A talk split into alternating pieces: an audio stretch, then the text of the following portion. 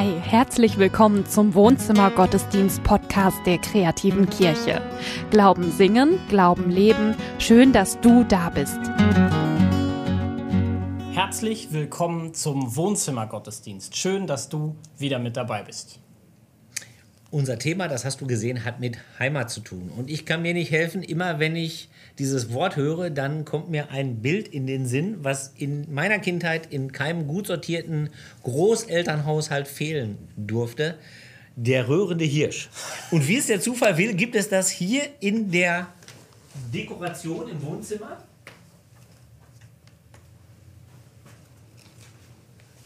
Johannes, das ist der röhrende Hirsch. Das ist er. Der durfte kaum fehlen bei meinen Großeltern. Die hatten leider keinen. Aber viele Bekannte und Freunde von denen, glaube ich, ja. Und das verbindest du mit Heimat? Ja, und äh, Heimatfilm, Romy Ja. Schneider, Ja, genau. Karl Moik, Musikantenstadel. Das fällt mir zum Thema Heimat ein. Ja. Ähm, Musikalisch hat es keine Spuren hinterlassen, finde welch ich. ein Glück für die kreative Kirche. Ja. Ähm, Nein, das ist ja so die, diese kitschige Vorstellung von Heimat. Ich persönlich kann damit nichts anfangen. Aber ich bin trotzdem gern zu Hause. Ich bin zum Beispiel gerne aus dem Urlaub wieder zurückgekommen. Nicht, weil der Urlaub so furchtbar war, sondern weil ich mich gefreut habe auf die Sicherheit, die so ein Zuhause mit sich bringt. Und ja, auch ein bisschen auf die Routinen. Und ich glaube, man merkt gerade jetzt nochmal, wie wichtig uns Menschen eine Heimat, ein Zuhause ist, wenn wir sehen, was Menschen auf sich nehmen, um eine neue Heimat zu finden, weil sie ihre alte verloren haben. Ich bin auf jeden Fall gespannt darauf, was Daniel uns zu sagen hat, was hinter dieser Sehnsucht nach Heimat steckt. Ihr Lieben, ich möchte mit euch über Heimat nachdenken. Genauer gesagt über die Sehnsucht nach Heimat. Ich bin der Meinung, es ist ein, ein, ein Riesenthema, riesen, riesen, Riesenthema. Es ist mir im, im Urlaub ehrlich gesagt gekommen und es erscheint mir wie ein Verstehensschlüssel für ganz, ganz vieles. Ich glaube, dass diese Sehnsucht nach Heimat die Gefühle von Menschen und das, was sie tun, äh, ganz, ganz doll beeinflusst. Ich habe das Gefühl, diese Sehnsucht ist auch für viele politische Parteien wichtig, diese Sehnsucht nach Heimat. Und, deswegen ist es ein gutes Predigtthema, in der Bibel auch. In der Bibel, das durchzieht eigentlich die ganze Bibel. Also es geht echt los mit Adam und Eva und Ende natürlich mit Jesus und dazwischen geht es ständig um Heimat. Um Heimat verlieren, um Heimat in, in Sehnsucht, äh, Sehnsucht danach haben und natürlich um die Antwort, die Gott hat für diese Sehnsucht und auf diese Sehnsucht. So, deswegen möchte ich gerne heute darüber mit dir nachdenken. Ähm, wir, machen mal, wir fangen mal ruhig an mit Politik. Ja? Es finde ich total spannend. Diese Sehnsucht nach Heimat, die ist so, so stark, so stark für viele, viele Menschen, dass sogar Christen äh, ganz, ganz intolerant werden oft, wenn man ihnen vorschlägt, du könntest deine Heimat irgendwie teilen. Ist ja irgendwie okay, es könnten Menschen von woanders herkommen und die leben dann auch hier in deiner, in deiner Heimat. Viele Christen wollen das gar nicht. Und das, obwohl sie Christen sind und obwohl das Thema Flucht und so in der Bibel ja ständig vorkommt. Das werden wir gleich hören. Gottes Volk ist ja ein Flüchtlingsvolk ursprünglich. Das, das, daran, daraus, daran sehe ich, dass diese Heimat, dass diese, dass diese Sehnsucht ganz, ganz stark ist. Das, so, so kann es passieren, dass Christen Herrn Trump wählen in Amerika oder dass sie auch hier die AfD wählen. Ich glaube, das tun sie nicht, weil sie irgendwie denken, das ist als Christen eine gute Idee. Ich glaube, dass das ein ganz starkes, ganz starkes Motiv ist, diese Sehnsucht nach Heimat. Und ich möchte meine Heimat nicht teilen. Ich möchte, dass die so bleibt, wie sie ist. Ganz, ganz andere Richtung, ich sag mal, dieses ganze Naturschutz, Klimaschutz, da geht es eigentlich auch darum, dass die Heimat geschützt wird. Natürlich ganz, ganz anders, sondern sagt man, man will die Natur schützen und die, die, die ganze Schöpfung eigentlich. Ähm, worauf es mir ankommt, ist, dass die Sehnsucht nach Heimat ganz starkes Motiv ist und dass es etwas ist, womit man als Politiker auch spielen kann, womit man auch, ähm, ich sag mal, Menschen auch verführen kann, weil es so ein starkes Motiv ist. Es ist für jeden, für jeden persönlich. Jeder braucht eine Heimat. Ein Ort, wo er sich geborgen fühlt, wo er sich sicher fühlt, wo er sich angenommen weiß, wo er das Gefühl hat, hier bin ich Mensch, hier darf ich sein. Hier kann ich so sein, wie ich bin und das ist gut. Das wird vielleicht sogar wertgeschätzt. Ich, ähm, viele Menschen brauchen andere Menschen natürlich dafür. Es ist nicht nur ein Ort, es ist oft auch ein Ort, aber es sind auch andere Menschen. Es sind oft auch Gedanken, Gefühle, manchmal sogar Gerüche. Dinge, die halt Heimat sind, die einem dieses Sicherheitsgefühl geben. Ich bin mir sicher, dass du dazu, dass du dazu ein eigenes Bild hast, auch ein eigenes Gefühl, vielleicht auch ein Ort, Menschen, alles Mögliche, wo du sagst, ja, das ist für mich Heimat. Und, und du wirst mir wahrscheinlich auch zustimmen, dass das was Schönes hat. Was sehr, sehr Schönes und was ganz, ganz Wichtiges. Es ist aber auch so bei den meisten Menschen, dass Heimat auch mit einem Schmerz belegt ist. Deswegen ja Sehnsucht nach Heimat. Die meisten Menschen haben mit ihrer Heimat auch einen Schmerz. Also für Friederike und mich ist das ganz, ähm, ja, eigentlich ganz einfach. Also wir, wir, kommen aus Norddeutschland und haben da Familie und alte Freunde und auch eine Landschaft, die wir total schön finden. Und jetzt leben wir hier und wir haben hier ein Leben, wir haben hier neue Freunde, wir haben hier Gemeinde und Arbeit und so weiter. Das ist natürlich ein Schmerz. Jetzt kriegen wir bald ein Kind, sehr, sehr schön, und fragen uns jetzt schon, ja, wo gehört es denn dann hin?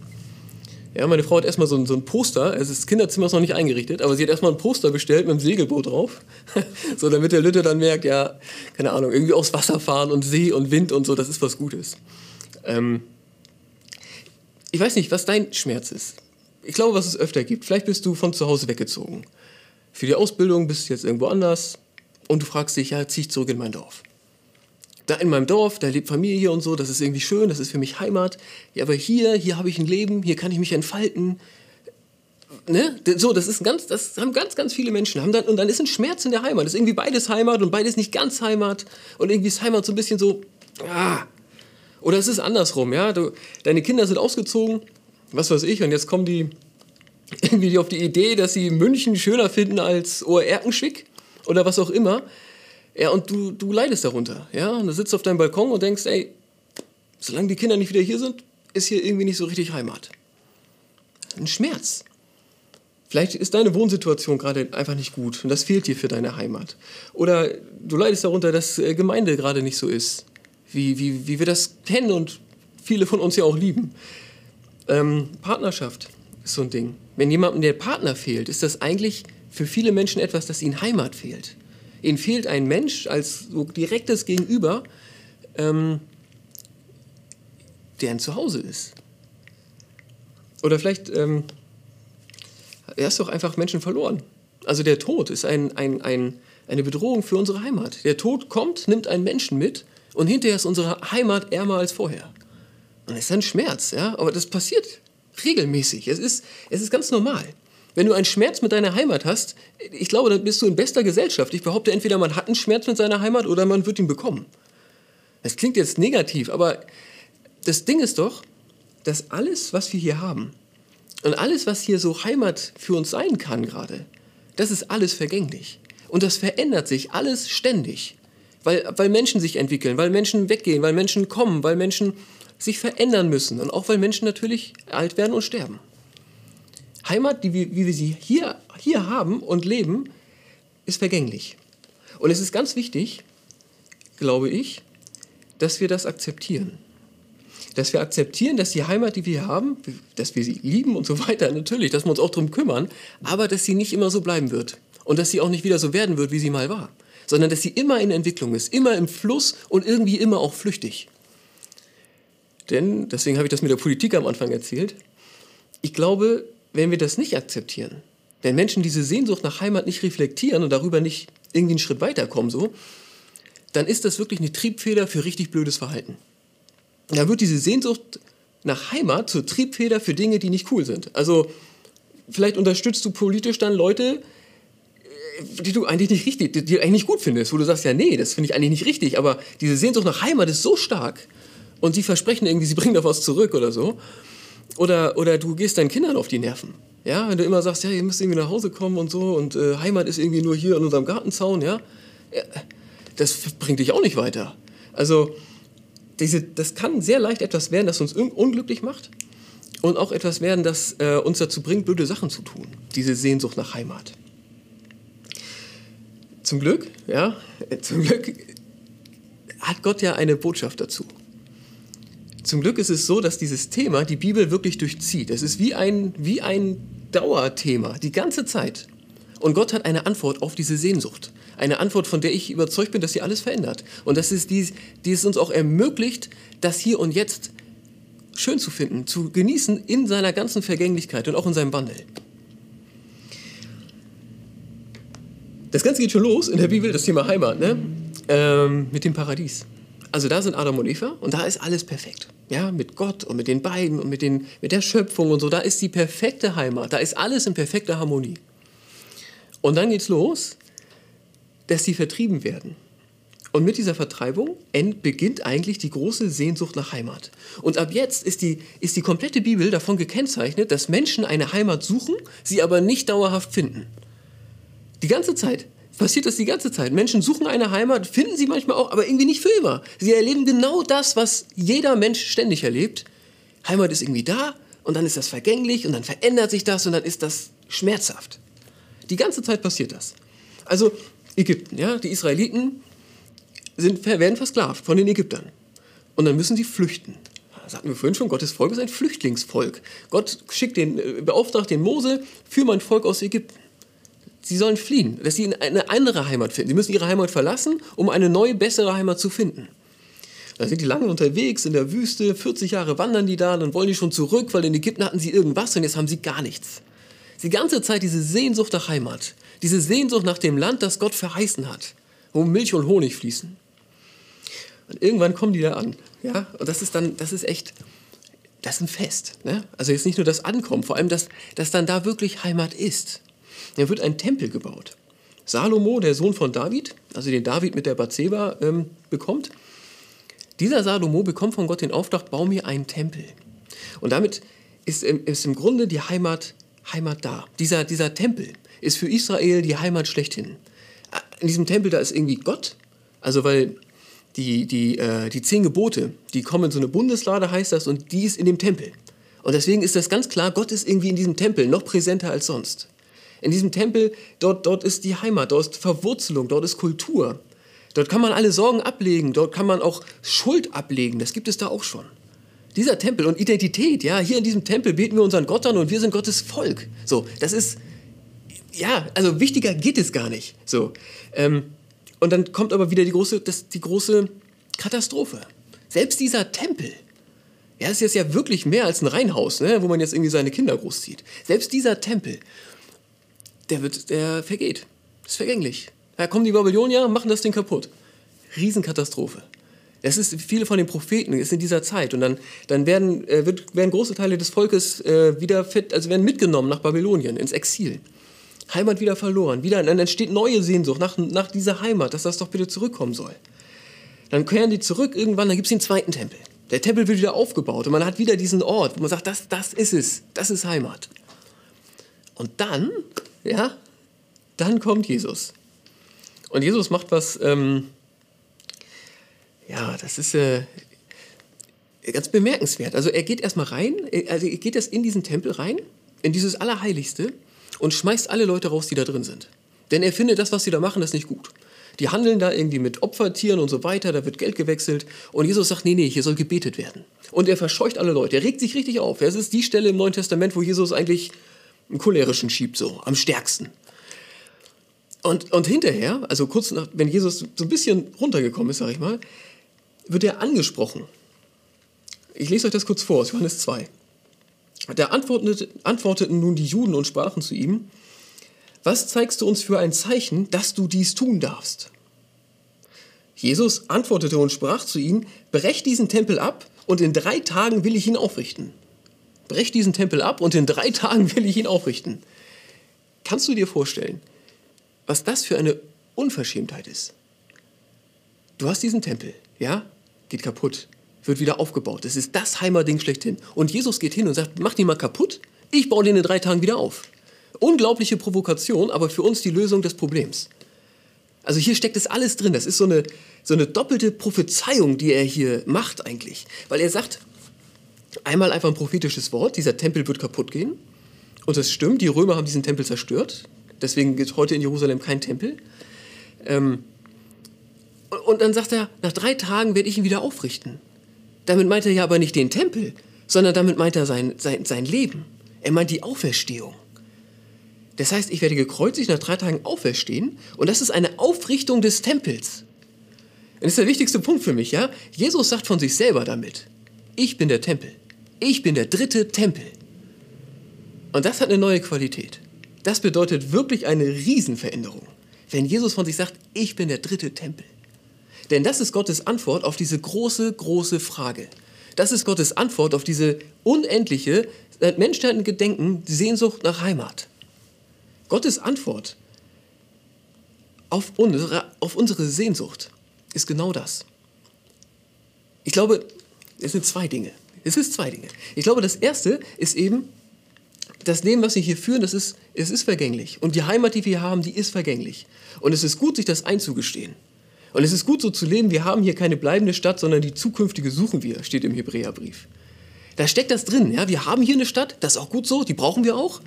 Aber sie ist nicht für immer. So, und das, das brauchen wir, glaube ich, als Eingeständnis, als realistisches Ding im Leben so. Heimat verändert sich. Heimat ist immer im Wandel, im Wandel, weil das Leben im Wandel ist und weil es Vergänglichkeit gibt. So, das ist aber nur die eine Antwort. Ja, dafür muss man ja kein Christ sein, um das zu verstehen. Jetzt kommt aber das viel Wichtigere. Was uns das aushalten lässt, das ist eben diese Antwort von Gott. Das ist dieses von Jesus, ich bin der dritte Tempel. Denn was er da sagt, ist doch, ich bin dein Tempel und ich bin deine Heimat. Jesus sagt kein bisschen weniger als genau das. Ich bin dein Tempel, ich bin deine Heimat. Es gibt eine Gemeinde, die ich ein bisschen bewundere, ehrlich gesagt, hier im Nachbardorf. Die hat ein Gemeindemotto, bei Jesus ein Zuhause finden. Das ist die Nierenhofer Gemeinde. Ich finde es genial, weil es genau darum geht. Wir finden bei Jesus ein Zuhause. Und Stück für Stück immer mehr finden wir bei ihm ein Zuhause. Und was braucht ein Zuhause? Ein Zuhause braucht diese Sicherheit, braucht, dass ich angenommen bin, dass ich wertgeschätzt bin, dass ich da sein kann und so. Und das gibt es alles bei Jesus. Jesus sieht dich und er sieht das komplett, komplett, komplett Paket. Er sieht deine Schönheit, von Gott geschaffen, zu seinem Bilde. Er sieht deine Gaben, er sieht deine Liebe. Er sieht die Dinge, die dir schwerfallen. Er sieht, wo du aufrichtig stehst so, und, und er sieht auch, wo du verkrümmt bist. Er sieht deine wunderbaren Charaktereigenschaften. Er sieht auch deine schwierigeren Charaktereigenschaften. Jesus sieht das komplett, komplett, komplett Paket. Da kannst du nichts verstecken. Und er sagt, dazu sagt er, trotzdem, ich bin dein Tempel. Ich bin dein Zuhause. Ich bin deine Heimat. Das ist immer ein Angebot, ja, und das ist, ein, das macht ein Riesen, also das ist eine Entscheidung, ob du das annimmst oder nicht. Für Jesus, Jesus bietet es nur an, Jesus zwingt niemanden. Aber Jesus bietet sich als Heimat an. Und jeder Mensch sollte dazu eine Antwort finden, finde ich, ja. Die Jünger, die er hatte, die hatten ja das große Glück, dass sie ihn schon als Menschen kennengelernt haben. Und dass er schon als Mensch für sie eine Heimat war. Und deswegen war es natürlich eine Riesenkatastrophe, als, die, als Jesus dann seinen Jüngern gesagt hat, so Jungs, jetzt, ähm, jetzt kommt das Kreuz, ne? Und dann ändert sich alles. Und dann sind die traurig und so. Und dann sagt Jesus ihnen noch etwas, äh, ja, ja, etwas, das ich dir vorlesen möchte. Jesus spricht, ja, lasst euch durch nichts in eurem Glauben erschüttern, sagte Jesus zu seinen Jüngern. Vertraut auf Gott und vertraut auf mich. Im Hause meines Vaters gibt es viele Wohnungen. Wenn es nicht so wäre, hätte ich dann etwa zu euch gesagt, dass ich dorthin gehe, um einen Platz für euch vorzubereiten? Und wenn ich einen Platz für euch vorbereitet habe, dann werde ich wiederkommen und euch zu mir holen, damit auch ihr dort seid, wo ich bin. Der Weg, der dorthin führt, wo ich hingehe, den kennt ihr ja. Herr, sagte Thomas, Herr, wir wissen nicht einmal, wohin du gehst. Wie sollen wir denn dann den Weg kennen? Ich bin der Weg, antwortete Jesus. Ich bin der Weg. Ich bin die Wahrheit und ich bin das Leben. Und zum Vater kommt man nur durch mich. Und wenn ihr erkannt habt, wer ich bin, dann werdet ihr auch meinen Vater erkennen. Ja, ihr kennt ihn bereits, ihr habt ihn bereits gesehen. Amen. Heimat und Zuhause, das große Menschheitsthema. Du hast gerade schon mitbekommen, Johannes und ich, wir haben eine etwas andere Sichtweise auf dieses Thema. Wir wollen uns gleich noch darüber unterhalten in einem weiteren Video auf einen Kaffee das virtuelle Kirchcafé des Wohnzimmergottesdienstes. Wenn du Lust hast, schnapp dir eine Tasse Kaffee und klick auf den Link unter diesem Video. Da unterhalten wir uns noch ein bisschen. Die kreative Kirche lebt in jeder Hinsicht von Veranstaltungen. Und das ist im Moment alles sehr eingeschränkt. Die ganze Kulturwirtschaft ist ein bisschen in die Krise gerutscht durch Corona. Und deswegen ist so etwas wie der Wohnzimmergottesdienst wirklich nur möglich, weil uns viele unterstützen mit Zuschriften, mit Gebeten, mit guten Ideen und auch mit Spenden. Also wenn du magst und kannst, dann unterstütze uns mit einer Spende für den Wohnzimmergottesdienst, für die Arbeit vor allen Dingen hinter der Kamera. Wenn du selber Unterstützung brauchst, wenn du Menschen brauchst, die für dich beten, dann schreib einfach eine E-Mail an gebet.kreative-kirche.de. Da gibt es Menschen, die das wirklich gerne machen und im Gebet an dich und an deine Anliegen denken.